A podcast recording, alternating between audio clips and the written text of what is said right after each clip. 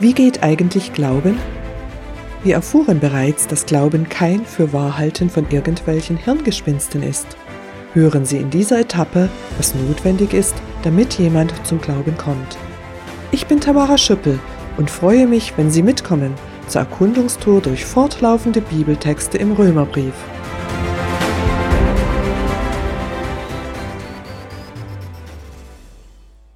Wie in Etappe R42 und R43 beschäftigt uns noch immer die Sorge des Paulus um seine Landsleute. Weil ihm diese Menschen wichtig sind, setzt er sich mit deren Hintergründen auseinander. Im nun folgenden Bibeltext fasst er mit rhetorischen Fragen und Kurzaussagen zusammen, was notwendig ist, damit jemand zum Glauben kommt. Er bezieht sich dabei auf bekannte Schriften des Alten Testaments. Ich zitiere die Bibel Römer 10, Verse 13 bis 15. Denn jeder, der den Namen des Herrn anruft, wird gerettet werden. Doch wie sollen sie den anrufen, an den sie nicht glauben? Und wie sollen sie an den glauben, den sie nicht gehört haben? Und wie sollen sie hören, wenn ihnen keiner die Botschaft bringt? Aber wie soll die Botschaft verkündigt werden, wenn niemand den Auftrag dazu bekommen hat? Es steht ja schon geschrieben, was für eine Freude ist es, wenn die Boten kommen und gute Nachricht bringen. Zitat Ende. Wer Glauben lernt, muss zunächst zuhören, dann antworten. Die Formulierung den Herrn anrufen meint unsere Antwort auf Gottes Angebot, unser Gebet. Jesus ist der einzig mögliche Mittler zum heiligen und vollkommen gerechten Gott. Deshalb ist Jesus unser Retter. Damit beschäftigten wir uns in Etappe R43.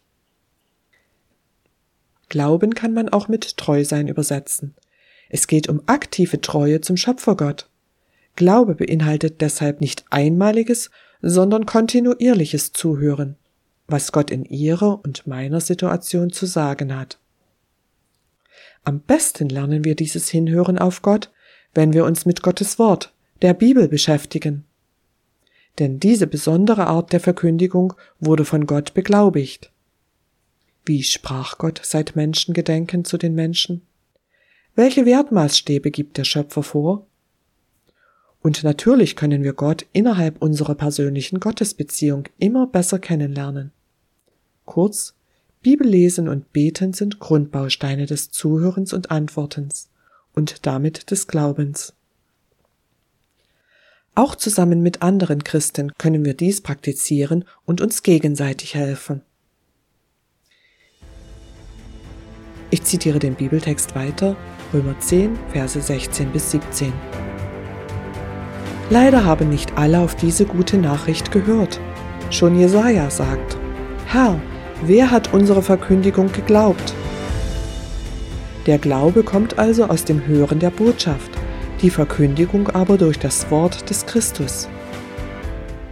Zitat Ende. Das im griechischen Grundtext verwendete Wort für hören auf etwas hat mit Gehorchen zu tun.